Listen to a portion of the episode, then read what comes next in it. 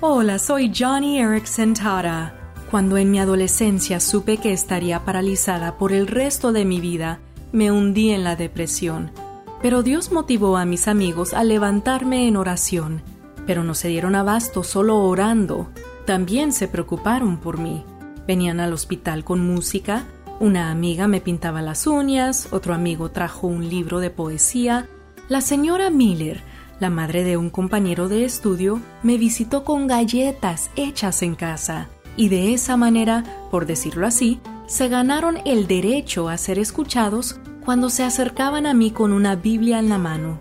Sabían que los escucharía porque la oración y el cuidado que me mostraron había ablandado mi corazón. Si conoces a alguien que está pasando por una enfermedad, ora, ofrécele cuidado y luego compártele el mensaje de Jesús.